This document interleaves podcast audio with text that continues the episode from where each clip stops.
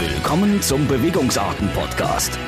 Präsentiert von Trevolution Training.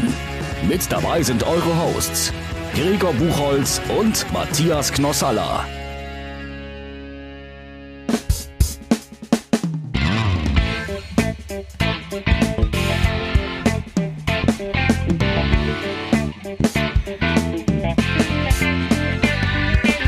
Ein herzliches Willkommen, liebe Zuhörer.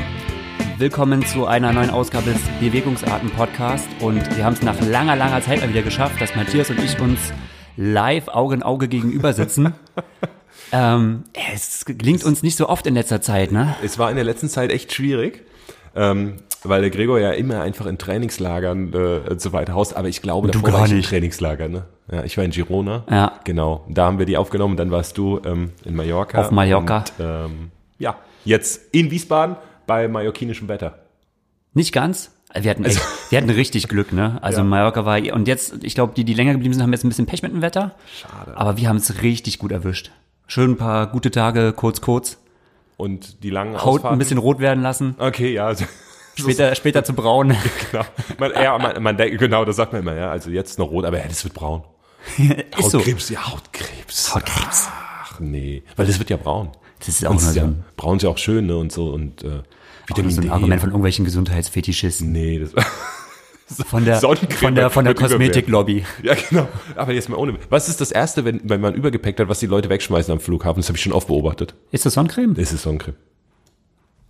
Manche kaufen es vielleicht dann auch nach. Ja gut, weil wahrscheinlich, weil du es nachkaufen kannst, Ja, ne? ja, Und das ist auch ein. Artikel, wo du sicher sein kannst, den bekommst du überall. Das Sonnencreme. ist richtig. Dein Rasierwasser, was vielleicht auch deinen Lieblingsgeruch hat, äh, ist wahrscheinlich dann nicht so. Aber jetzt kommst du abends um halb zehn auf Malle an und du willst ja am nächsten Tag direkt, du musst ja deine Kilometer schruppen und du willst schon um sieben Uhr sitzt du in Radklamotten da und dann gehst du erstmal, wartest du bis um neun die Geschäfte aufmachen und kaufst Sonnencreme? Oder fährst du einfach los? Na, wer fährt denn erstmal los? Aber einmal geht auch. es wird ja am Ende eh braun. Von Ja, daher ist, ja, ist es ja wurscht, ne? Oder man macht es einfach, in Südafrika war es immer so, weil ich so ein äh, mega äh, empfindlicher Typ war. Da, äh, da hat es gar nicht mehr gebracht mit Sonnencreme, da habe ich einfach, bin ich mal lang gefahren. Ja, aber ähm, Armlänge und alles oder auch beim Schwimmen habe ich mir immer so diese so eine ähm, Compression äh, angezogen Okay. im Pool, um weil ich konnte mich eincremen, wie ich wollte. Ich war danach wirklich so mega verbrannt immer. Ja, das ist schon, äh, das ist schon intensiv. Aber ähm, ich war mal auf den Philippinen bei einem Rennen und da saß ich ähm, zwei Tage vorher, da habe ich gedacht, okay, ja, nicht so viel Sonne sitzen und so weiter. Da habe ich mich eine Viertelstunde, ich werde echt nicht so schnell rot, eine Viertelstunde habe ich mich auf die Liege gelegt am Pool und hat die Knie so, ich war eingecremt, aber die Kniescheiben nicht, und hat die so aufgestellt. Ne, also die Beine so aufgestellt und habe was gelesen und ich habe den Sonnenbrand des Grauens auf den Kniescheiben bekommen. Das- In der Viertelstunde. Da habe ich gedacht, das war wirklich, also das äh, Hawaii und Co. nichts dagegen und auch Südafrika, also Philippinen.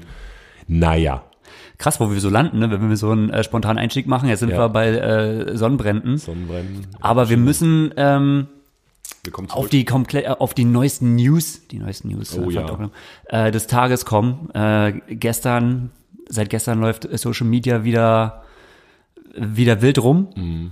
Und zwar, ja, äh, wie heißt der Staatsanwalt? Gräber hat im Prinzip ein bisschen einen Einblick in die Ermittlungen gegeben im Fall von Mark S. Mark Schmidt Ja. in den äh, in, in den Dopingskandal. Und was hat er gesagt? Äh, fünf, das finde ich auch interessant, ne? Fünf Sportarten, drei Wintersport, zwei quasi ein Sommersport. 21 Athleten aus acht Nationen sind betroffen. Und ähm, ja, Was? mehrere Orte. Ich fand's cool, wie er es so aufgezählt hat, Ja, so, ne? ja. Deutschland und Österreich, Schweiz natürlich, aber auch Nordkorea. Also an sich ist Nordkorea auch interessant, aber für uns viel interessanter auf Hawaii. Ja, aber er hat nie gesagt Triathlon, ne? Er hat nur eine Sommersportart auf Hawaii gesagt. Ach, Triathlon. Ich habe ja noch ich hab mich schon gefragt, was die, wozu brauchen die Surfer Blutdoping? Habe ich keine Ahnung. Dieses, ja. Aber nee, ähm, jetzt lachen wir noch drüber. Ich fänd's spannend. Wie lange machen wir jetzt den Podcast, Gregor? Schon, oh, du hast angefangen vor anderthalb Jahren? Also angefangen habe ich Ja, Februar so ganz- 17 Ja. und Also schon über zwei halt Jahre. im Sommer, ja. Ja. Ja. Und wie oft war Doping ein großes Thema bisher? Sehr wenig. Wir haben ne? mal kurz. Wir haben ein, ähm, also in einer, in einer ja. Überschrift steht Doping mal drauf. Ja. Da haben wir über Doping gesprochen, da ging es aber auch eher um den Radsport. Genau. Es war bisher, es war kein großes Thema bei uns, ne? Nee. Und jetzt, wenn man gestern, als man, weiß ich nicht, Facebook und Co. aufgemacht hat, ähm, da, da wird man ja dann, man, da sieht man auch wieder, in welchen Kreisen man ist, man wird ja dann erschlagen, ne? Ja. Bum, bum, bum, bum. Ja. Und im Prinzip steht überall eine Pressemitteilung dasselbe drin. Aber ähm, jetzt, fra jetzt ist halt das Spannende, ähm, jetzt stürzen sich alle drauf und so weiter, was auch natürlich äh, entsprechend wahrscheinlich okay ist, sage ich mal. Nur, wir haben es noch nie so richtig thematisiert. Das heißt, entweder entsteht da jetzt was total Wildes oder ist es vielleicht alles doch ein bisschen äh, nicht ganz so heiß, wie es gekocht wird. Ja. Also Wir haben ja äh, vorher, also bevor wir jetzt hier anfangen aufzunehmen, natürlich auch uns mal unterhalten, so gesagt, in welche Richtung wir gehen wollen. Und ähm, da habe ich ja auch dir erzählt, äh, dass wir auf Mallorca ja im Prinzip auch eine ähnliche Diskussion, also Diskussion, wie stark ist denn die Thematik Thema Doping? Ja. Die haben wir im Prinzip vor diesem, also vor den Neuigkeiten gestern äh, geführt. Ich habe sie mit zum Beispiel mit Niklas Bock geführt. Die haben ja mit Pushing Limits den Hanjo Seppelt, unseren äh, Doping-Experten aus der ARD ähm, gesprochen. Und so ein bisschen wurde ja auch so vom Seppelt die äh, Meinung gejobbt, naja, im Triathlon sieht's halt nur so gut aus, weil dort äh, nicht gesucht wird. Und auch ich habe schon öfters diese Frage bekommen, ja, und sag mal, im Triathlon, wie schaut's schaut's da aus? Und denkst du, ob's da sauber ist? Und ich war, also ich komme mir da immer äh, sehr blöd vor. Also ich kann natürlich mehr für die Kurzdistanz sprechen, aber ähm, ich packe jetzt mal die Langdistanz da auch mit hinein. Ähm, für mich ist der Triathlonsport ziemlich sauber. Äh, Ja. Oder, also es- klar, wird immer wahrscheinlich äh, der Fall Henry Skömen ähm, bis an die Grenze des Legalen ja, alles ausgetestet Ja. und wenn halt, na, weiß ich nicht, dann hat er eine Belastungsasthma, also diese Geschichten, die gibt's natürlich ja, so. klar, Ne? ja. Ähm, ja, aber generell kam mir der Sport immer sehr, sehr sauber vor und ähm, Dopingfälle äh, als die absolute Ausnahme. Und ich, ich komme mir da sehr blöd vor, auch gerade wenn auch andere Doping-Experten äh, oder Anti-Doping-Experten sagen, naja, das ist, äh, weil da nicht wirklich nachgeforscht wird, weil ich mir denke so, ey, irgendwie bin ich so blöd, aber ich, ich habe eigentlich gedacht, ich wäre da, ich wäre voll drin gewesen und Ja. irgendwie ich habe nichts mitbekommen. Auch klar, gut, ich kann jetzt sagen, ich war auch mit Mario Mola, der ja irgendwie, also wenn man ja jemanden beschuldigen muss, dann ist er gerade mit derjenige, dann eigentlich ja immer die schnellsten und ähm, ich weiß nicht, ich war auch anderthalb Monate lang mit ihm zusammen auf dem Zimmer. So, und Ja. ich habe nichts mitbekommen. Das hat nichts zu heißen. Ne? Es kann trotzdem sein, dass natürlich sein Blutbeutel äh, irgendwo äh, in einem spanischen Kühlschrank äh, verweilt hat. Ähm, aber trotzdem habe ich gedacht, so, es ist irgendwie nie jemand auf mir zugekommen. Selbst wenn es, ne, als die Katastrophe Rio kam und da ist auch keiner gekommen, hat gesagt so, ähm, ja, Gregor, ähm, also wir hätten schon Möglichkeiten da irgendwie mal jetzt so, also, weißt du? Ja. Und, und wenn nicht dann, wann dann irgendwie? Ja. Und, und da komme ich, denke ich mir mal so ein bisschen so, ähm, war ich eigentlich so blöd und es ging an mir alles vorbei und ich habe äh, die mafiösen Strukturen äh, hast du nie erkannt. verschlafen oder ähm, ja. Ja, also äh, ich meine, das, also das ist schon leicht immer vielleicht zu sagen, okay, die Leistung, das ist ja so schnell und das kann ja nicht mit rechten Dingen zu gehen. Also so leicht ist es ja nicht. Und ich halte die meisten Leistungen nämlich für plausibel. Naja, natürlich ist es halt Ja. eine Entwicklung. Es ist ein junger Sport, der entwickelt sich und ähm, äh, von daher jetzt nochmal, vielleicht zu, zu kurz nochmal auf diese Geschichte zurückzukommen. Ja. ne? Also Zeitraum 2000, wir wollen ja das jetzt vielleicht nicht komplett aufrühren, aber 2011 bis 2019. Genau. So, das ist schon mal der Zeitraum, also schon mal ewig lang. Ja. Jetzt sind da ein paar Sportler äh, verwickelt. Ähm, du hast die Zahl gesagt, wie viel haben sie? 21 Sportler. Ne? Es sind, äh, ich glaube, äh, das ist halt die Frage, das weiß man halt nicht. Es sind ja, er hat gesagt, eine dreistellige, er hat ja gesagt, eine dreistellige Zahl von ähm, Ja. Proben, von Fällen Ja. wickeln die auf. Weiß Von man aber nicht. denselben Leuten teilweise natürlich auch, ne? ja, genau, von denen, also, von diesen genau. 21 Athleten. Und ich, ich spinn's einfach nur mal ein bisschen weiter. Wenn jetzt 2012 irgendeine mexikanische Athletin auf Platz 24 bei der Ironman World Championship ähm, im Profifeld gedopt gewesen war, haben wir dann einen groß ausgemachten Dopingskandal im Triathlon? Würde ich auch negieren, ja. Also ja. ich gebe das einfach nur mal so, ja. Wenn jetzt natürlich Platz eins bis fünf der letzten vier Jahre ähm, gedopt gewesen ist im Triathlon, ja, dann ist es ein riesen Dopingskandal. Nur, dass man, es ist immer so, so, so, so leicht vielleicht Einzelfälle zu pauschalisieren. Und davor warne ich nur so ein bisschen jetzt, bevor alle da zu sehr draufhauen. Also äh, Ja. man muss es mal abwarten, wer, was, wie oft, Ja. dass du in so einem Zeitraum Einzelfälle hast, auch im Triathlon, das ist uns beiden bewusst. Natürlich. Ja, da würden wir auch äh, nie sagen, okay, ähm, wenn du fragst, glaubst du, du bist schon gegen gedopte Athleten geraced in deinem Leben? Auf jeden Fall. Und Siehst zwar du, auch Du nachgewiesen. bist, genau, du hast die Russen damals, ne? Äh, die Russen zum Beispiel ist ja beim McLaren Report nachgewiesen, dass Ja. positive Proben vertuscht wurden. Ähm, trotzdem sind sie, sind sie gestartet. Unter anderem Dimitri, äh, Dimitri Gag äh, der ja, äh, den werdet ihr nicht kennen, aber das war ein alter Haudegen, so 2010er Jahre, ähm, ist er für Kasachstan gestartet im Weltcup. Der war gar nicht so schlecht. Der ist, ähm, um Gottes Willen, der ist gegen Ivan Ranja und schon, ich glaube, der war sogar, der war sogar mal, ja, der war Weltmeister mal. Ui. Gegen, ich glaube, da hat er den Ivan Ranja au, äh, ja, ausgesprintet quasi, oder war es Brad Cardefeld? Ich habe jetzt nicht genau zusammen, auf jeden Fall ähm, war er eine Größe und er wurde nach einem Weltcup in Tijavarus ähm, wurde er des Dopings überführt. Das, äh, also ähm, beim ähm, Dopingproben, die in diesem in, der- im Rahmen des Weltcups durchgeführt wurden, wurde er überführt. Ähm, Steffen Justus wurde quasi im Nachhinein qua- äh, die ähm, Bronzemedaille zugesprochen, weil er war Vierter. Dimitri Karg wurde, äh, kam danach raus. Das ist zum Beispiel ein überführter Dopingsünder. Ja. Ist auch lustig. Da ich, ich möchte den Namen nicht nennen, aber äh, nach dem Rennen kam jemand zu mir und hat gesagt, der Schmatze, also Steffen Justus, der lässt sich der Schmatze von so einem alten Daddy da abziehen. Weil der Gag war schon, der hatte schon seine besten Jahre hinter sich. Ne? Und, ja. ja. aber im Nachhinein, Ja, ja, es ist immer die Frage, auf was der alte Daddy läuft. Aber ähm, nee, also äh, klar und ähm, sicherlich auf der Langdistanz ist es äh, auch so, äh, aber es ich warne einfach nur davor, jetzt schon von einem ausgemachten Dopingskandal zu sprechen und ähm, äh, nichtsdestotrotz ist es natürlich eine spannende Entwicklung und Ja. ähm, gerade war ja auch immer mehr ähm, Athleten mit Doping-Vergangenheit. Siehe Stefan Schumacher, siehe Michael Weiß, äh, ja, in die Sportart kommen. Ja. Lance Armstrong wurde ja noch ein bisschen rausgemobbt, sag ich mal, aber an sich wird es ja, immer akzeptierter.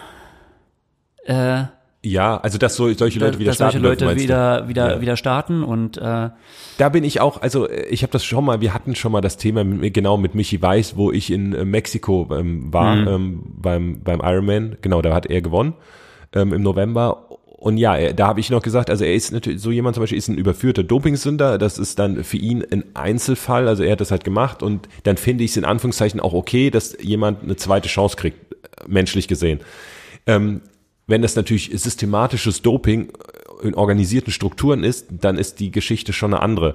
Und das ist natürlich, deshalb muss man auch vielleicht aufpassen, wenn man jetzt den Radsport ähm, in so Hochdopingzeiten mit dem Triathlon vergleicht. Also so weit sind wir halt noch nicht. Ne, da- da müssen wir noch also ein bisschen dran arbeiten. Nein, also um Gottes Willen, ähm, äh, so, so weit sind wir noch nicht, dass man von solchen Dopingstrukturen und so weiter sprechen kann. Und mal sehen, was da jetzt bei ans Licht kommt. Aber wenn irgendwelche Einzelfälle hier und da in diesen Jahren mal sind, hey, das gibt's im Tischtennis, das gibt's im, ich weiß nicht was, Bogenschießen sowieso, der wird viel gedopt übrigens im Bogenschießen. Ja, Ja. blutdrucksenkende Mittel etc. Ne? Ja gut, klar, damit Äh, du hier so klar. nicht zitterst Nix, kein alles, ne? Zitterhändchen, ja. Ja. Ähm, also äh, von daher muss man Wusstest da übrigens, darf ich mal ganz kurz stören, dass, äh, dass die Sportschützen, also ich habe ja mit äh, in, in der Bundeswehr sind wir, wenn wir Grundausbildung gemacht haben oder generell so Lehrgänge, da haben wir im Prinzip so alle Sportler untereinander, also wir waren immer so ein Sportzug. Ich wollte gerade sagen, es war nicht so oft, oder? Aber die, War nicht Späße- so oft, die, die Zeit haben wir Mal- jetzt nicht, die Späße Ja. zu machen. Okay, ja. Und ähm, die Sportschützen haben mit am schlechtesten geschossen immer. Also Das wenn wir, wenn wir schießen gegangen sind, dann waren die Sportschützen echt immer am schlechtesten, weil äh, die mit dieser unpräzisen Waffe Ja, diese, genau, die sind nicht kalibriert. die sind überhaupt nicht zurechtgekommen. Ja. Auch gerade so Pistole, meine, wenn du eine Pistole geschossen hast, dann ist dir das Ding so um die Ohren geflogen. Also gerade so Der bei Rücksch- einigen, einigen? Frauen, dann ist es halt so voll nach oben ausgeschlagen. Okay. Und ähm, Rückstoß. Ich weiß nicht, ich war relativ gut, obwohl, also ich bin richtig zittrig, ne? Ich habe so richtig, wenn ich so jetzt meine Hand halte, dann siehst du ja, also ich, ich Ja. zitter richtig. Ich habe einfach so eine unruhige Hand. Gut, es ist bei vier bis sechs Espressi pro Tag irgendwann. Ne? Anders, Gregor, Da hilft irgendwann nur noch der Cognac im Kaffee. das ist aber erst nicht vor 21 Uhr. Nee, auf jeden Fall ähm, war ich ja relativ gut und die Sportschützen, die eigentlich richtig drauf gedrillt ja sind, witzig. ruhig und so halt eigentlich wahrscheinlich die Technik richtig gut haben, Ja. die kamen mit diesen, ja, Bundeswehr hat eh nicht so den besten Ruf, was ihren Waffen angeht, ne, aber damit kam, Ja, schwach kalibriert. Ja, schwach kalibriert, kamen die überhaupt nicht mit zurecht, haben die mit die schlechtesten Schießergebnisse gehabt. Und ich habe gedacht, wenn du hier Sportschütze bist ne, und gehst auf den Jahrmarkt und so, du räumst ein Ding nach dem anderen Nee. ab. Aber mit den Waffen, ne? Nee. keine Chance. ja, Naja, nee, so, so, so kommen wir dann dazu. Ja, also ähm, es wird, bleibt auf jeden Fall spannend und natürlich ähm, bin ich gespannt, welche Namen da dann irgendwann dann veröffentlicht werden, wenn Das finde ich- ermittlungstechnische Gründe nicht mehr dagegen sprechen oder Ja. ermittlungstaktische Gründe. Ja, das finde ich aber auch interessant, wie jetzt schon so, äh, ich habe schon die ersten Instagram-Stories gesehen, wo du raten kannst, wo du erstmal so, weißt du, wo du so ein Quiz hattest und wo du so auswählen kannst, ist es Mann oder Frau. Okay. Was denkst du eigentlich? Mann oder Frau können wir uns ja noch, äh, Ja, äh, also okay, ein bisschen. Obwohl, äh, das Problem ist, wir wissen ja auch gar nicht, man geht nicht automatisch davon aus, dass es ein Fall irgendwie ist, ne? Aber es nee, nee, also ja ich glaube schon, sein. dass es äh, in acht Jahren mehr als ein Fall ist. Also ja. ich glaube, da kommen mehr Leute raus, aber wenn mich einer fragt, ob jetzt ähm, äh, Platz eins bis fünf ähm, Hawaii in einem Jahr oder was auch immer, ähm, nee, dann glaube ich nicht. Ich glaube, dass da vielleicht zwei Einzelfälle sind, ein ja. bis zwei Einzelfälle in diesen acht Jahren. Ja, ja. bestimmt. Aber ist es dann systematisch flächendeckendes Doping im Triathlon auf der Langdistanz? Würde ich verneinen. Ja. Das äh, einfach nur. Ich finde es auch fast ich finde es auch fast gut. Ich habe darüber nachgedacht, ob ich es gut oder schlecht finde, dass jetzt so eine ähm, Medienhysterie gestern losging. Ja. Das ist ja aber auch ein Zeichen, klar, Doping ist immer so, so aktuell, aber dass sich alle so drauf stürzen, naja, das ist so, ha, wir haben alle schon drauf gewartet und jetzt passiert es ja. endlich auch im Triathlon, so ein bisschen so, ne? Mhm. Also wir müssen sofort berichten. Und das zeigt auch wieder, naja, da gibt's halt einfach im Verglichen mit anderen Ausdauersporten wenig ja. mit, über die letzten Jahre. Absolut.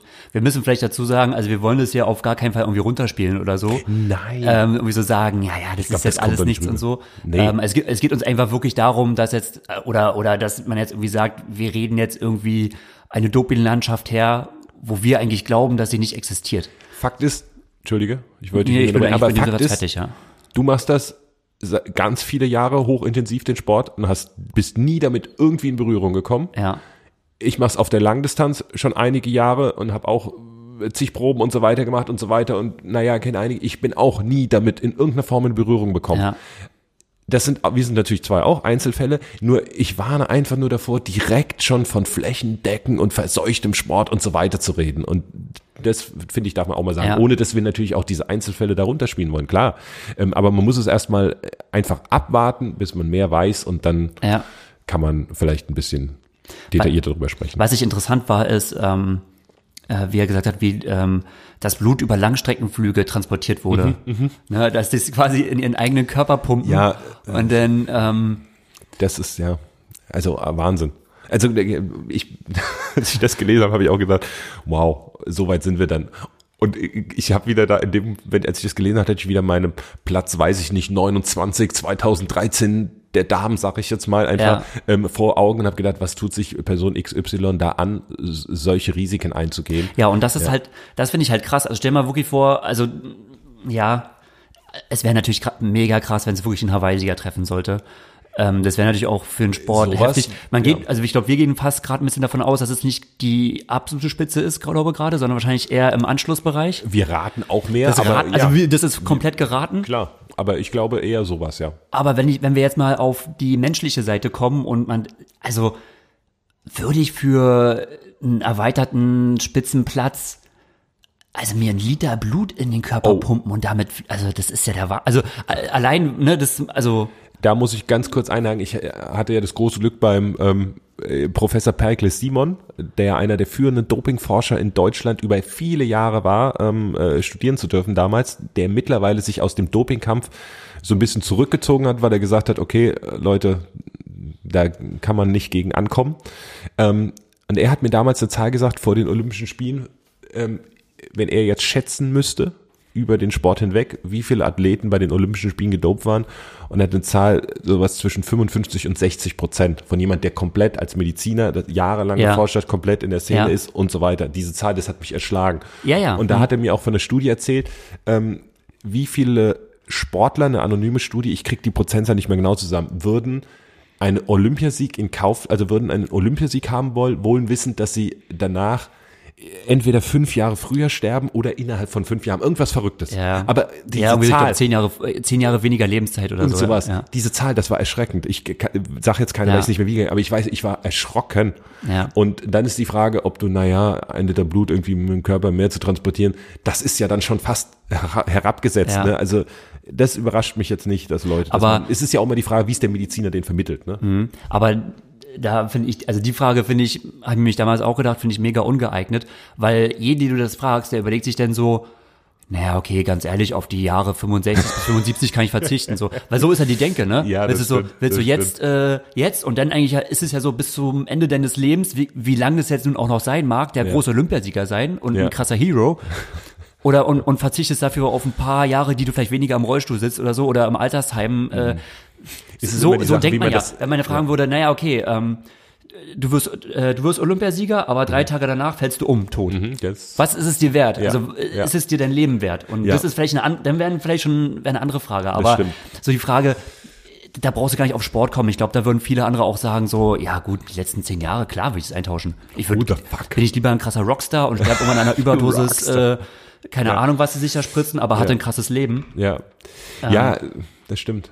Aber die, also diese Zahlen, ähm, Aber das ist schon, genau gut, dass du es halt sagst, weil das ist genau wie dieses Phänomen. Ähm, er wird wahrscheinlich auch irgendwo recht haben, weil gerade im äh, in den olympischen Systemen äh, glaube ich schon, wenn wenn man die russischen Ja. die russischen Verband mit reinbezieht und so, dann kommt es schon dahin. Trotzdem ist aber irgendwie immer dieses Phänomen da. Du kennst sie nicht, ne? Das sind irgendwelche unbekannten Personen und dann bist du irgendwie so ganz schnell dabei, wieder zu sagen so, ja, unterschreibe ich. ja, das stimmt. So, ne? Und dann ja. müsste man doch eigentlich sagen, ja, aber Triathlon ist doch eigentlich auch eine Ausdauersportart, die mega davon profitiert. Und wir stellen uns jetzt quasi hin und sagen, ja, es gibt Fälle, aber es sind Ausnahmefälle, die man bekämpfen muss, ganz klar. Aber ich glaube, wir glauben nicht, dass hier, ich Genau. glaube nicht, dass 50 Prozent Genau, des Feldes genau. gedopt ist. Gl- Glaubst du und ich, dass wir schon von einem, ähm, von einem gedopten Athleten überholt wurden in Rennen? Ja. Ja. Sind das Einzelfälle? Ja. Sind einige gedopt? Ja. Ist es flächendeckendes Doping mit 50 Prozent? Glaubst du nicht? Ja. Glaub ich nicht. Und da kommt man halt so ein bisschen an das moralische Dilemma. Wenn man mich jetzt fragen würde, was schätzt du in Tokio, ähm, möchtest du, äh, äh, ähm, wie viele in Tokio werden gedopt sein im, im, im olympischen Feld? Sagen wir mal im olympischen Männerrennen. Würde ich schätzen, okay, es sind unter 10 Prozent.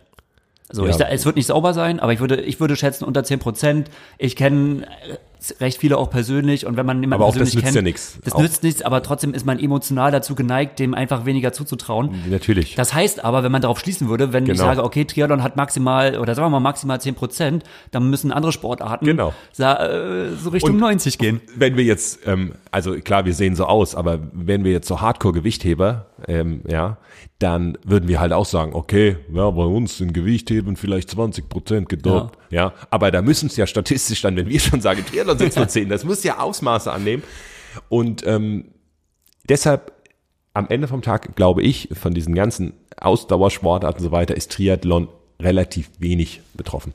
Ja. Und ich weiß nicht, wie, wie weit, wenn so ein Ruderskandal oder Doping im Rudern oder was auch immer, ob das dann in den Kreisen auch solche Wellen schlägt, wie jetzt im Triathlon, fehlt mir der Einblick. Ja. Aber Muss man vielleicht Naja. dazu sagen, äh, weil ich das auch ähm, immer mal wieder auf Facebook gelesen habe, äh, die ITU arbeitet ja jetzt mit der CAS zusammen, mit äh, ähm, dem Internationalen Sportsgericht äh, im Anti-Doping-Kampf und ähm, da habe ich auch relativ viele Kommentare gelesen, so, ah ja, das also war ja auch erstmal sehr positiv, weil es der erste Weltverband ist, der, der dies macht. Und ähm, dann kamen auch so einige Kommentare, ähm, ja, das ist natürlich klar, äh, jetzt kommt Hawaii und jetzt haben sie natürlich ganz schnell hier so, äh, wollen sich eine reine Weste waschen, wo ich sagen muss, das hat nichts miteinander zu tun. Das sind zwei, also das heißt nicht von wegen, oh, das sind die Langdistanzler, das ist ja klar, dass es bei denen war, aber ähm, da hat ITU zur Klarstellung keinen Einfluss darauf, was auf Hawaii passiert oder auch nicht passiert. Das Ja. sind zwei komplett verschiedene Paar Schuhe. ja, Aber ähm, ja, schon ist schon lustig, dass auch jetzt, ich habe ich habe irgendwie das Gefühl gehabt, es wurde jetzt auch in ein paar Sachen thematisiert und es hat ein bisschen gebrodelt und man fragt sich so, wann kommt das nächste und jetzt ist so das nächste gekommen oder noch nicht wirklich eigentlich. Wir haben einfach nur gehört das Mhm. Ja. Wort Hawaii Genau. und alle sind so, Hawaii, Doping, ja, ja, das genau. Und das, da versuche ich einfach immer nur so ein bisschen erstmal, ne, ein bisschen durchatmen. genau. Okay. Gut. Was haben wir denn noch? Was aktuell, also das, ähm, Wir sind ja gerade in so einer Zwischenphase. genau, Ne? Wir haben Transition-Phase, wie die Transition- Amerikaner Tran- sagen. Transition Period. Zone. Period. Transition Sagen sie, die Period. Basketballer. Ja. ja. Aber ja, ähm, äh, auf der Langdistanz, ja, so man weiß mittlerweile die Starterfelder. Äh, krasser Dreikampf in Frankfurt. Ähm, deutscher Dreikampf in Frankfurt. Sebi, Jan und Patrick. Genau, ich wollte nämlich gerade sagen, Langdistanz musst äh, du Genau. mir ein bisschen durchhelfen da, mit den äh, Daten und bin- Fakten. Wir sind Ich ja bin- immer schön aufgeteilt. Ja. Aber du bist vollkommen der Kurzdistanz. Ja, Langdistanz, genau, die Starterfelder, also die ähm, ähm, krasse deutsche Spitze in Frankfurt, ähm, sicherlich mega spannend und dann habe ich mir gedacht, okay, was ist denn in Rot? Und Rot ist richtig geil, das Feld richtig breit, ähm, natürlich sehr international, viele Top-Leute, also auch richtig cool. Einmal so das deutsche Duell und einmal echt ein international hochbesetztes Rennen. Ähm, in Rot äh, wird echt spannend. Rot wird ja. Rot wird ja sowieso gut. Allein, Rot, genau, Äh, weil wir alle da sind. weil wir ja schon alle da sind. Ähm, Das wird auf jeden Fall. Wird noch spannend. Wird noch Wir überlegen ja, also es gibt ja dieses, das werden ja ähm, alle schon auch durch die anderen Kanäle bekommen haben, dass wir überlegen mit zum Beispiel Triathlon Podcast, TCC, Pushing Limits, vielleicht irgendwie eine Aktion zusammen zu starten. Und ähm, ja, ich glaube, wir sagen so aus äh, Zeitgründen und da jeder so seine Projekte hat, es läuft an. Vielleicht nicht so schnell, wie man es haben Ja. wollen möchte, aber äh, ja, wir sind immer noch quasi in der Ideenfindungsphase und äh, mal schauen. Aber auf jeden Fall sind wir alle da und wollen äh, etwas Cooles starten. So oder so. Und ähm, deswegen wird es allein deswegen schon ein cooles Rennen. Das stimmt. Ja, auf der äh, Longo-Szene vielleicht interessant, so ein erstes großes, ähm, ein erster großer Schlagabtausch beim Ironman Südafrika. Ist ja auch Kontinentalmeisterschaft, äh, da geht's immer richtig rund. Und wenn man da mal einen Blick auf die Startliste wirft, also äh, ich lese einfach mal ein paar Namen vor, Karl Buckingham, Ben Hoffman, Josh Amberger, Maurice Clavel, Bart Ernutz, der Zweite aus Hawaii, ähm, David McNamee, Tim Don, Nils Frommholt, Matt Troutman, James Kanama, Tim van Berkel, Patrick Nielsen, Eneko Janus, Michi Weiß, Andy Dreiz, Jan van Berkel, Giulio Molinari, deutsche Sicht noch Johann Ackermann. Ähm, so, ich überspringe noch ein paar. Dann äh, interessant noch Evert Scheltinga und aus deutscher Sicht noch Markus Tomschke, die Herren. Und bei den Frauen, da ist es jetzt nicht ganz so dicht, Lucy Charles, äh, Lauren Brandon, äh, ja, ich lese, ich versuche nur die Favoriten. Anja Ippach finde ich super. Ähm, äh, ähm, dass sie wieder dabei ist, hoffentlich in Topform wieder. Also, äh, da ist es nicht ganz so dicht, aber bei den Herren ist schon ein oh, krasses Feld, kann man nicht anders sagen. Also da äh, werden sich auch wieder einige um die Plätze äh, für eine Hawaii prügeln. Ist es schon ein, ähm, ich sag mal, eine Folge des neuen Qualifikationsmodus, dass sich gerade bei diesen Championship Races, weil es dort mehr Plätze, Ja. Quali-Plätze gibt, dass sich dort die Felder etwas, also dass es sich ein bisschen zusammenrauft, Clustern, ja. Also das, es ja für den Zuschauer gut wäre, wenn hochklassigere Felder sind. Dann gibt's halt Ironman-Rennen, da ist halt wenig los und dann gibt's halt die Championship Races, Ja. äh, die kontinentalen, wo halt dann mehr los ist. Ich glaube, oder ich finde, da hat sich so eine richtige Strategie noch nicht etablieren können, weil es so neu ist. Weil du kannst ja sagen, ich gehe, wenn du jetzt äh, kein Superstar bist oder naja, auch die, wenn ich, ich gehe auf ein schwach besetztes Rennen, weil dann gibt es vielleicht nur einen Platz, aber da ist die Chance viel höher, weil hier unter die ersten drei zu kommen, zum Beispiel, huh. Ne? Einerseits ja. Genau, es gibt einfach Andererseits, ähm, ähm, es, diejenigen, die die Qualifikation schon haben, die fallen ja da raus. Das stimmt. Und jetzt lass mal, wenn sie entscheiden, ich glaube, was, Championship Races haben drei Plätze, nee, zwei Plätze Das müsste jetzt drei haben. oder drei, plus dann haben sie immer noch einen Platz, den sie quasi schauen können, geben wir den noch den Frauen oder den Männern, das was mal in, äh, in Südamerika passiert ist. Ja, ja, äh, weswegen ja auch zum Beispiel Stefan Schumacher jetzt qualifiziert ja, ist. Das sind, genau. Und, und, und schwuppdiwupp, und guck mal, und schwuppdiwupp hast du ähm, äh, drei, äh, vier Plätze bei den Männern zum Beispiel. Ein McNamee und so, die sind dann schon, äh, oder Bart Arnes ist doch, glaube ich, die sind doch Zehn, schon, genau, die müssen beide nur finishen, die beiden. genau, die müssen mich Ja. gar nicht mehr finishen, die zählen gar nicht mehr rein. Ja. Und auf einmal kannst du auch schon mal ganz schnell Siebter werden und bist trotzdem qualifiziert. Ja. Also ich finde, zurzeit entwickelt sich gerade so die Strategie, ein Franz Löschke zum Beispiel, der fährt auch nach Frankfurt. Also natürlich auch Ja. low budget, aber auch, aber er hat ja auch gesagt, rocken. naja, äh, Patrick Lange ist schon qualifiziert, ich glaube, Ja. Jan Frodeno muss auch nur finishen und Ja. naja, dann hast du noch vielleicht noch so vier Plätze frei oder drei und dann sehe ich mich als einer derjenigen, die, die den Klar, ja. kann. Also äh, wie gesagt, ich äh, gebe dir vollkommen recht. Es ist einfach, glaube ich, da ist noch nicht so die super Strategie raus und da versuchen noch einige so. Im Moment ist so, äh, gerade auch weil du diese Situation mit Stefan Schumacher und so, diese, daraus haben sicherlich viele Leute Sachen geschlossen, wie sie jetzt für die neue Saison anders machen. Und bei Mhm. der Langdistanz ist halt so, naja, so viel Versuche hast du nicht. Das stimmt, ja. Also äh, du hast halt nicht Mitteldistanz noch ein und noch ein und noch kein Problem. Aber Langdistanz hast halt nicht so viele. Und wer letztes Jahr kein Rennen mehr gemacht hat, der muss halt schon ein bisschen Genau den Gedanken hatte ich mich beim Andi Dreiz, der steht ja auch drauf, ne? Andi Der hat es ja letztes Jahr probiert, äh, hat es nicht geschafft. Ja. Das ist halt blöd, ne? Wenn du denn äh, das in Südafrika auch nicht schaffst, dann musst, also Und das ist das Ding, weil all die, die ich jetzt vorgelesen habe, die gehören alle nach Hawaii. Oder waren schon da oder was auch immer. Ne? Ja. So. Und es werden nicht alle schaffen. Das heißt, okay, die können alle noch einen Versuch starten. ja. Und äh, wenn es dann nicht schaffst, dann ist halt ohne dich. Während mit dem äh, Punkte-Hamster-System, naja, hier ein Siebter, da ein Fünfter, da ein Dritter Ja. und schon bist du da. Also was heißt schon, ist schwer genug. Ja. Aber das, äh, ja, muss man einfach mal sehen, genau wieso Leute, die dann einfach hier nicht Platz eins bis drei sind, wie, wie die es dann noch schaffen wollen, etc. pp. Also äh, auf jeden Fall ist es sicherlich, Südafrika ist immer gut besetzt, gibt ja auch mehr Cash als bei den anderen Rennen Ja. und ist natürlich auch, bleibst noch mal ein paar Tage da und äh, lässt noch mal die, äh, die Beine ein bisschen baumeln nach dem Rennen. Also es ist natürlich ein beliebtes Rennen und auch ein sehr cooles, wie ich gehört habe. Ähm, ist es schon ein sehr starkes Starterfeld bei den Ja. Herren jetzt. Aber es kann schon sein, dass so der Modus auch einfach andere Athleten ähm, begünstigt, also begünstigt.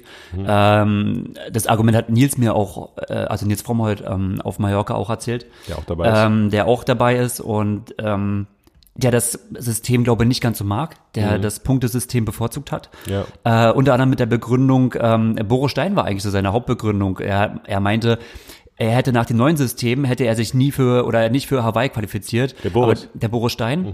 Ähm, sondern eher über das Punktesystem, aber auf Hawaii war er halt eigentlich immer so oder teilweise unter, sogar unter den ersten zehn. Der war mehrfach Ähm, unter den ersten zehn. Mehrfach unter den ersten zehn. Das heißt ja, dass er auf jeden Fall nach Hawaii gehört. Ja. Ähm, Ja, sicherlich. Also ähm, gebe ich dir vollkommen recht. Das sind so sicher diese. Boris ist Mega-Athlet, aber äh, jetzt vielleicht nicht die, die in Frankfurt Platz eins und zwei machen. Ja. Ähm, also diese Kategorie, ähm, die äh, haben es dann ein bisschen schwieriger wahrscheinlich. Ja. Ja, das wird man wahrscheinlich erst auch so richtig auf Hawaii sehen. Ja. Wenn man das Feld dann da ist, hat es überhaupt was geändert oder war das jetzt, äh, Ja, weil wenn du es bisher siehst, Cut jetzt zu Vergleich Cut vor einem Jahr, würdest du sagen, es ist ja viel schwächer, weil halt so Leute wie ein Stefan Schumacher und, und noch ein Ja, paar ja. andere da hingekommen sind. Aber wenn sich Systeme ändern, muss man sich auch erstmal finden äh, Ja. und dann gibt es eben Ja. Nischen, wie man da hinkommt und die haben solche Leute dann ich glaube, äh, gut ich, genutzt. Ja, ich glaube, die Problematik ist, dass äh, die Qualifikation dafür zu früh nach Hawaii anfängt, dass viel zu viele Athleten direkt nach Hawaii noch quasi im Jahr 2018 ihre Quali machen konnten. Ja. Und jetzt stehst du, wenn du zum Beispiel jetzt Hawaii gemacht hast als Höhepunkt, danach eine Pause und einen Wiederaufbau, Ja. dann stehst du da und auf einmal sind schon total viele Rennen eigentlich schon weg. Und wenn du zum Beispiel gut auf Hawaii warst, nehmen wir an, du warst halt siebter, achter, du hast aber nicht die Hawaii-Quali damit. So, Ja. das heißt, du musst aber noch mal äh, Ja. ran und Ja. die meisten Plätze sind schon weg von Athleten, die Hawaii nicht gestartet sind und dann quasi, ja, dann Ja. bist du ja fast in so einem Zweijahresrhythmus. Ja, und vorher haben sie halt so ein bisschen ja immer gesagt, naja, wer so in Platz 1 bis 10 Hawaii ist, der hat schon so viele Punkte, dass er eh praktisch Genau. wieder dabei Ja, ist. ja, genau. Dann hältst du halt so immer so einen selben Tonus. Es hat, äh, meine Güte, es hat beide Sachen, ähm, Ja. gibt es. Was natürlich hier ganz witzig ist, sind diese Überraschungsmomente wie in Neuseeland bei den Frauen. Ähm, da hat, äh, weiß ich nicht, wie, wie sie hieß, die hat verzichtet und die nächste hatte schon oder was auch immer und dann ist Meredith Ketzer, glaube ich, mitgekommen oder so. Und also völlig überraschend. Und Ja. naja, und dann gibt's diese, ich finde ja immer diese freudigen Age-Group-Momente, wo dann Leute aufspringen, yes! Und so. Und das äh, sehe ich gerade so in Bildern vor mir, wie das bei den Pros auch passiert, was ich ganz witzig finde. Und man muss nicht mehr so ganz krass um die ganze Welt touren oder ist nicht so, so. Ähm, Ja, oder eben halt doch. Also, ne, was, na gut, aber du kannst halt so viele Langdistanzrennen nicht machen. Also, Hm. und klar, du kannst bei Kilometer 17 beim Marathon aussteigen, wenn du vermeintlich keine Chance mehr hast, aber das ist, ja, ja, wird sich zeigen, ob, ob, ob das dann gemacht wird. ist halt die Frage, ne, Cameron Worth, der könnte das machen, der macht das knallhart. Der, ähm, denen ist es völlig Also, Denen ist wurscht. es egal. Ja, einfach, äh, wie mache ich Ihr könnt so mal doch mal sowas starten. Ich mache 10 Ironman, alle in Top 5 in einem Jahr. Also wenn einer das schaffen kann, äh, dann Cameron Worth. ne? Ja. Ja, ist schwierig. Also ja, überall gibt's äh, Befürworter Für und Ja. und Gegner und ich glaube, wahrscheinlich wird man wirklich erst so richtig auf Hawaii sehen, äh, was hat's denn eigentlich mit dem Feld gemacht. Ja. Ähm, aber ich denke mal so als Fazit jetzt kann man sagen, naja, also ich sehe wahrscheinlich so die Platzierungen fünf bis 15 auf Hawaii gefährdet quasi immer fürs nächste Jahr, weil die nichts richtig in der Hand haben. Die waren Ja. zwar auf Hawaii gut, haben aber nicht so, haben aber keine gesicherte Quali, können, dann ist, dann kann man probieren, wie Sebi probiert hat, direkt danach noch was äh, zu landen, äh, auf Cozumel oder sowas zu machen. Und wenn das nicht funktioniert, dann ja, dann, wird dann äh, wird schon eng. Da wird schon eng. Wir werden sehen. schauen. Naja. Aber dann, ähm, ja, gab es ja auch einiges in der Kurzdistanzszene, Gregor, noch, ne? Genau. Rennen, Leistungstests und, und, und. Ja, ja. Ähm, klar, Abu Dhabi und so brauchen wir nicht mehr so weit von einge äh, äh, dra- drauf eingehen. Ähm, das ist jetzt schon ein bisschen lange her. Ähm, ein bisschen mehr drauf eingehen tue ich auf Mululaba, weil es eigentlich sehr erfreulich ist, äh, weil Valentin Werns dort ähm, als äh, Nicht-Kaderathlet, wie er auch öfters betont wurde, äh, das Podium geschafft hat. Und ähm, Ein Nicht-Kaderathlet heißt es, der hat den Flug dahin selber bezahlt? denke ich schon, ja. Das müsste ich ihn jetzt Lassen wir selbst, mal so schnell selbst fragen. Ja. Es kann aber auch sein, dass du als Kaderathlet deine Flüge selbst bezahlen musst, ne? wenn es halt jetzt nicht im Rahmen eines CTU-Wettkampfs Okay, ist. Das umso ist, besser. Lassen ja. wir einfach mal so stehen. Ne? Ja. Also der fliegt, äh, der Kerl ist wie alt? Der Kerl ist, glaube, 94er Jahrgang. Ist ja auch, kommt ja nur ungefähr, ne? Aber der. Kerl fliegt dahin, weil er es will, äh, wie auch immer aus Eigenmitteln finanziert und Genau. kommt aufs Podium. Lassen Genau, wir einfach mal so stehen. Podium. Ähm, äh, einmal zu der Frage, weil ich habe dann auch öfters die Frage, also was ich jetzt immer sehr oft so an, an Reaktionen bemerke oder bekomme, ist äh, die Frage, wie ist das Ganze denn jetzt einzuschätzen? Also äh, Kann er jetzt gegen ja auch- Mario hab, antreten? Genau. Ich habe ja auch äh, den Blog auf unserer Seite geschrieben, ähm, wo ich so ein bisschen thematisiert habe, allein daran, dass man so viele Fragen bekommt, wo Leute fragen, ja, okay, ist das jetzt gut oder ähm, heißt es jetzt, wir sind für Tokio wieder voll dabei oder so, merkt man, wie weit so alles schon weg ist, wie so diese, auch diese ganzen Quali-Systeme und so, äh, wenn die auch teilweise gerecht sein mögen, aber schon so abgespaced und kompliziert sind, dass keiner mehr mitkommt und Ja. man quasi erklären muss, äh, ja, wie es eigentlich nun gerade ausschaut. Entschuldige, bevor du jetzt drauf eingehst, Ja. wie, wie man das einschätzen kann, aber das ist ja auch ein mega Fehler in diesem System. Ja. Es muss, es muss doch, es muss doch einfach sein. Und äh, jetzt guck einfach nur zur Longo-Szene. Ähm, naja, am Ende vom Tag, da stehen halt 50 Leute an der Startlinie bei den Herren und der, der gewinnt, ist halt Weltmeister. Und Punkt aus Ende. Und wie man sich qualifiziert, ist eigentlich auch relativ klar. Ja. Also es muss doch möglich sein, diese Kurzdistanzszene so zu vereinfachen, dass jemand, also du willst ja auch neue, du willst ja Interessierte anlocken und so. Und so ein kompliziertes Ja. System, wo du eine riesige Anleitung machen musst, wie man überhaupt zu Olympia kommt, das Ja. kann es nicht sein. Tut mir leid. Ja. Da ist natürlich die DTU auch abhängig vom ITU-System. Na klar, logisch. Aber das an muss sich, sich- das die muss WTS ist einfach. Die WTS ist super einfach. Äh, weiß ich, es gibt sieben Rennen, ein Grand Final Ja. und dann ist es ein ganz einfaches System. Du sammelst irgendwie Punkte, das ist überschaubar. Was die Leute halt meistens nicht wissen, es gibt halt daneben halt noch neben der WTS-Liste, was die Weltmeisterschaft ist, eben halt auch noch äh, die olympische Liste. Dann gibt's noch eine? ITU-Liste und Genau. so weiter und so fort. Und, das ist alles. Ja. Aber da ist gut, da ist halt die Frage, inwiefern, naja, muss man sich damit beschäftigen oder inwiefern ist es einfach eine Sache, die interessant für die Athleten ist. Aber, ja, aber es muss, wenn Athleten, wenn, wenn das Ganze m, da mehr Geld rein soll, Athleten besser gefördert, Athleten besser unterstützt und so weiter, dann muss eine, äh, ein öffentliches Interesse Ja. gesteigert werden. Und dann muss man ihm sagen, dass ein Valentin Wenzel, der ist halt jetzt nicht bei äh, BTS Ja. auf dem Podium gelandet. Ja. Und da denken jetzt viele wieder, ha? Ja. Ja. Nee, weil wenn er bei der WTS am Podium wäre, dann wäre er ein Gegner von Mario Mola Ja, und jetzt schon. ja. Aber das war halt kein WTS-Rennen und Ja. da hängt schon so an, ja. ja, Das muss vereinfacht werden.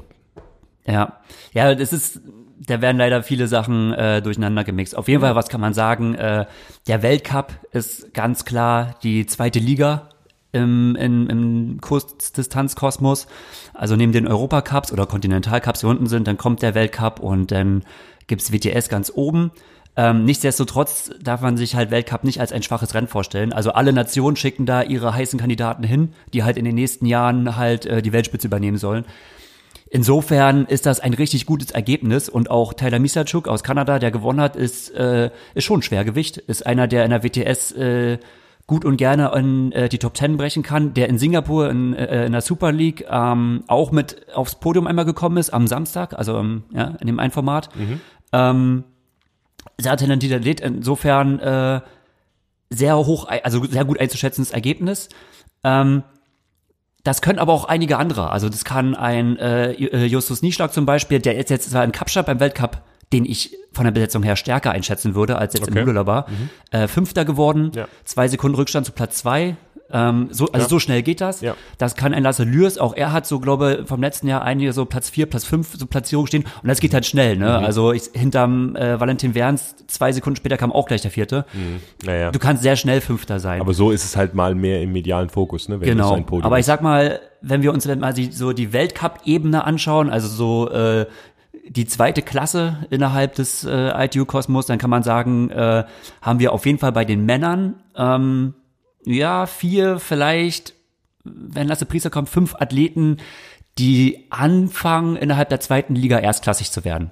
So und äh, das finde ich eigentlich eine ziemlich schöne Basis, äh, auf der man aufbauen kann. Also da, deswegen bin ich auch gerade, glaube ich, sehr, sehr euphorisch dabei, Ja, äh, Kurzdistanz zu wirkst du, verfolgen und ja. äh, das zu machen, weil klar, also wir sind, wir sind noch nicht dabei, ähm, jetzt äh, in der absoluten Weltspitze mitzuspielen und ähm, in der WTS, in der höchsten Liga geht es bei uns einfach darum, äh, Top 20 Platzierungen zu erreichen.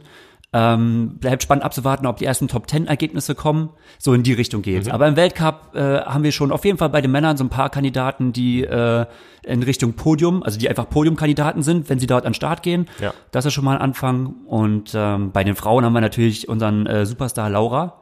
Ja. Laura sehr tragisch in Abu Dhabi. Also ich finde, Laura hat ähm, äh, einen sehr mutigen Move gemacht, um aufs Podium zu kommen und hat im Prinzip dadurch die Top Ten verschenkt, kann man sagen. Äh, dadurch, dass sie quasi auf dem Rad probiert hat, nochmal ranzuspringen. Da war eine kleine Gruppe mit Katie Zafaris und ähm, den anderen Ami amerikanischen äh, äh, Triathleten, die da vorne weg waren. Die waren ja vorne weg. Sie hat versucht, alleine ranzuspringen.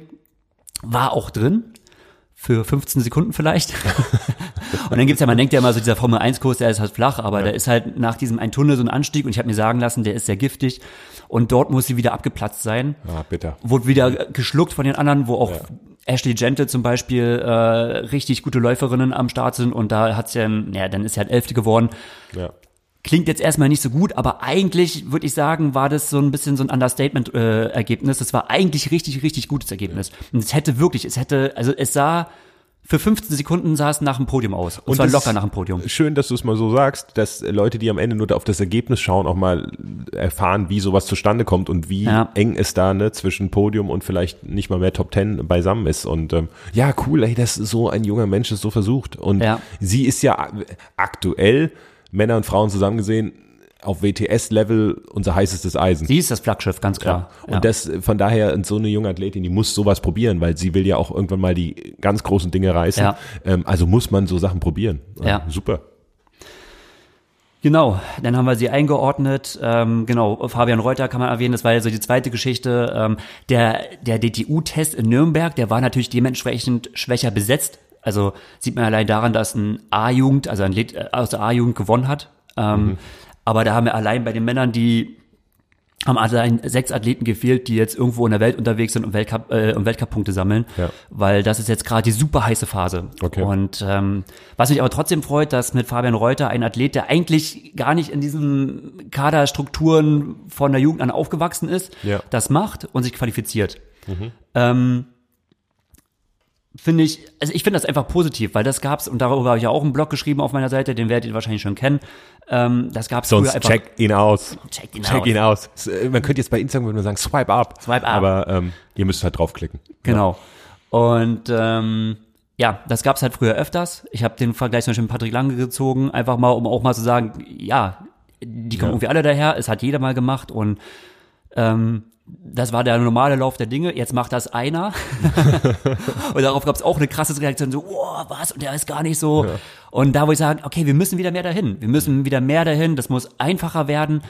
Irgendwie, wir müssen versuchen, mehr ein, vielleicht vielleicht weniger Beschränkungen aufzubauen, vielleicht ab und zu mal mehr überlegen, hey, vielleicht machen wir mal ein Quali-Projekt, um halt ein, eine Taskforce zu schaffen, die dann fünf Weltcups in der Saison gefördert bekommt oder irgendwie so. Und Ja. jeder, der will, der kann versuchen, da rein zu, äh, sich zu qualifizieren oder irgendwie Testet auch mal das Rad. ein bisschen mehr, ein bisschen mehr Ideen in die Richtung, weniger so, ähm, ja, okay, du musst halt da und das Ja, Top so und ja. so machen, um halt da überhaupt daran teilzunehmen und ähm, ja, möglichst versuchen viele Athleten da reinzuspülen in die Mühle. Weil die Mühle, auch von Fabian Reuter, ähm, Glückwunsch auf jeden Fall, dass er es geschafft hat. Aber jetzt beginnt die Mühle, jetzt muss er anfangen, weil die anderen Athleten international, die sagen nicht so, oh, die TU erlaubt es Fabian Reuter Weltcup zu starten. Na, dann gehen wir jetzt mal, tschüss, hier bitte auf dem Ponton. Das macht keiner. Nein. Sondern die werden sagen, ja, ist ja schon, dass du startest, ähm, aber du bist in, im Ranking wo? Und also er muss jetzt anfangen in die ganz schwach besetzten Rennen, da muss er Punkte sammeln und muss sich jetzt durch die ganze Mühle, also die Arbeit beginnt jetzt. Klar, aber ich find's schön, wie du es gesagt hast, so eine so eine Funnel-Strategie, also so eine so eine äh, Trichterstrategie, wo man oben möglichst mal vielen wirklich Ja. breiten Zugang ermöglicht und dann schüttelt man das ganze Ding und unten, naja, dann kommen halt auch ein paar fertige raus, die es bisher Ja. immer. Und da müssen oben mehr rein. Da bin ich ganz bei dir. Ja. Und Dann ein bisschen mehr, Chapeau. ein paar mehr, also ich bin weit davon entfernt, irgendwelche konkreten Ideen zu haben, aber es muss ein paar mehr Fahrstühle geben, auf jeden Fall. Comeback Gregor Buchholz. der, der Funnel ist weit offen oben. Nein, Spaß Ja, ohne Witz, ne? Also äh, ähm, wenn ich so auf Mallorca bin äh, und ein bisschen mehr trainiere, dann habe ich immer so, ähm, ich kann es ja laut sagen, weil ich es nicht machen werde, auf gar keinen Fall. Dann habe ich überlegt so, wenn ich mich einfach mal so joke-mäßig nur mal für Poznan für Super League äh, äh, Qualifier Ja. Race anmelden würde, das wäre eigentlich schon mal lustig. Aber ich bin äh, bisher, also auf Mallorca bin ich ähm, zweimal schwimmen gegangen, einmal pro Woche. Und davor war ich, glaube Nicht pro einmal Tag, ihr habt richtig gehört, pro Woche. pro Woche und davor war ich einmal im Monat. Das heißt, äh, und dementsprechend sieht's auch gerade aus. Also insgesamt ist es einfach. Und jetzt, wenn man wieder hier zurück ist und Termine hat und dort und dorthin muss, ja, dann, äh, dann ist es einfach doch nicht mehr so einfach und flockig. Rückt Poznan doch wieder weiter weg, ne? Und ähm, aber das hatte ich mir echt mal kurz äh, so als Gedanken gehabt, so gar nicht irgendwie qualifizieren, sondern einfach mal so äh, Da am Start und dann ist ja die Form schon ein bisschen da und dann könnte ich ein bisschen noch länger und dann habe ich noch eine Mitteldistanz und dann ist Hawaii auch die nicht mehr. Mitteldistanz ist. Nein. Okay, aber das ähm, müssen wir nicht weiter thematisieren. Genau, soweit ähm, die Einordnung zur Kurzdistanz. Ähm, in, äh, junges, mittelalters bis mittelalte, alterliches, nee, wie sagt man das, mittleren Alters. Ich glaube, das ist korrekt, nicht Mittelalter, ja. Lassen wir doch das mittleren Alter. Ja. ähm, ähm, Team, was aufstrebend ist. Ähm, bei den Frauen sieht es noch etwas dünner aus, eine große Kapitänin vorne, aber es kommen auch zum Beispiel in der Nina Eim Athletinnen nach, die auch schon mal einen Europacup gewonnen haben. Wie gesagt, Europacup ist so die dritte Ebene, aber auch dort, ne, das sind jetzt keine Nichtskönner, die dort an den Start gehen und ähm, ähm, bleibt spannend, bleibt ab, äh, spannend abzuwarten. Äh, vielleicht entwickeln sich auch, äh, möchte jetzt nicht zu viel sagen, aber ein paar ähm, ähm, Projekte auch mit anderen Medien im Triathlon-Bereich und ähm, ja, ich habe da auf jeden Fall richtig Bock, da was so ein bisschen, äh, ja, so die Kurzdistanz im Allgemeinen mal so zu bearbeiten. ja, du bist ja auch der Mann, der die Kurzdistanz in den Medien in Deutschland so äh, publik macht und halt, der auch da tief drin ist, das Know-how hat und der auch ein Gesicht gibt. Und das ist vielleicht auch jetzt gerade wichtig, wo wir eben nicht so eine Galionsfigur haben, ähm, wie äh, Jan vor einigen Jahren auf der Kurzdistanz, sondern gerade jetzt, wo, wo eben, wo es im Wachstum ist, wo Nachwuchs kommt, etc. Äh, Cool, dass du dem Ganzen so ein bisschen da Licht ins Dunkle für uns alle bringst. Und da bist du sicherlich ähm, der führende Mann in Deutschland. Gibt's Danke. Ähm, noch eine Geschichte. Äh, kann man schon was zu den äh, Leistungen, Aufgaben, Verhalten von unserem neuen Bundestrainer sagen? Oh. Kann, kann man da schon irgendeine Also bis auf geben? den, also äh, bis War auf den er vor Fakt, Ort? dass äh, er, er war in Abu Dhabi vor Ort, Mhm. in Mulubar war er nicht vor Ort. Kann ähm, überall sein, also das muss man auch sagen, ja. Aber. Ich würde, also was ich noch nicht habe, ich würde gerne mal selber mit einem Fahrer sprechen. Oh, hier die Ähm, Einladung, oder? Einladung, ne? Faris äh, gerne als Gast in unserem Podcast. Gerne als Gast. Ich muss ihn eigentlich wirklich mal ansprechen. Es Wir- wird mich, äh, Ah, jetzt können wir wieder keine Instagram-Umfrage machen. Sollen wir Faris bei uns? klar, können wir danach machen. Ja. Also dann schreiben wir ihn an, weil den Bundestrainer ähm, sollten wir auf jeden Ja. Fall hier mal haben, wenn wir den Kurzdistanz-Spezialisten haben. äh, Was ich so aus dem intern gehört habe, was glaube auch nicht zu viel verraten ist, äh, was er glaube auch so in eigenen Statements äh, gesagt hat, dann lässt er erstmal glaube relativ viel laufen, ah ja. Mhm. um halt auch, äh, also, aber es ist verständlich, ey, Fares ist halt im Langdistanz-Business, ist er mega erfahren, Ja. aber du musst ja erstmal die WTS kennenlernen, plus dass jetzt auf einmal diese, dieses Mixed Relay-Format reinkommt. Ja, und was doch damit- keiner kennt. Was keiner kennt so richtig. Ähm, Aber das ist doch, Entschuldige, aber das ist doch spannend auch, dass äh, er hat ja so diesen Ruf des bisschen so und zack und meine Meinung und ich gehe und so ein bisschen Vorantreiber. Ist es doch cool, dass er nicht direkt hingeht und sagt, funktioniert nicht, ich schmeiße alles um. Ja. Ist doch, finde ich, eine schöne Sache auch, äh, das mal so einzuschätzen, weil das haben ja vielleicht auch ein paar erwartet von ihm. Von daher finde ich es Ja. gut, dass er da mal etwas in Anführungszeichen besonnen rangeht und sich erstmal einen Überblick verschafft. Spricht ähm, aus meiner Sicht für ein sehr kluges Verhalten. Ja, äh, bin ich auch. Also das wäre wirklich, äh, ja, das werden wir machen. Ich schreibe mir auf jeden Fall Ja. an. Was ich natürlich überhaupt nicht unterstützen kann, ist, äh, es gab ja in Abu Dhabi dieses Mannschaftsfoto, was sie gemacht haben, ne? alle so Arm in Arm in einer Reihe. Und es gab genau einen Menschen, der in kurzer Hose Compression Socks getragen hat. ja, es war Fares. Ja. Ähm, Ja, der hat schon sorry. aufgehört, als die Dinger so richtig. Obwohl, nee, das war eigentlich die Hochzeit, oder? Als er 2011 ja, und das, so. das ja, war die Hochzeit, da war es auch richtig so. Ähm, Ja, da hat der Timo die immer getragen. Vielleicht hat er Timo Brach, da hat er sie Ja. vielleicht extra nicht Hat mich gewundert, und dass so. er eigentlich nicht noch so neongrün oder so waren. da. Faris, auch dazu bekommst du die Gelegenheit, Stellung zu nehmen in unserem Ja. Podcast. Ja. Also das ist halt, äh, das muss ich halt wirklich sagen, äh, da müssen wir auf jeden Fall noch dran arbeiten. Ähm, Da müssen wir ihm noch eine ein, ein Kurzdistanzknigge ihm das schicken. stimmt. Aber ähm, wenn es einer tragen kann, dann Faris, weil ähm, er hat halt auch die Moves. Ne? Ich habe ihn auf Hawaii dann abends äh, bei den Feiern, äh, habe ich ihn dann tanzen sehen und meine Güte. Der Da sollte man lieber der Mann Compression hat- Socks tragen, Der ansonsten- Mann hat Moves. Der Mann kann sich bewegen, ja.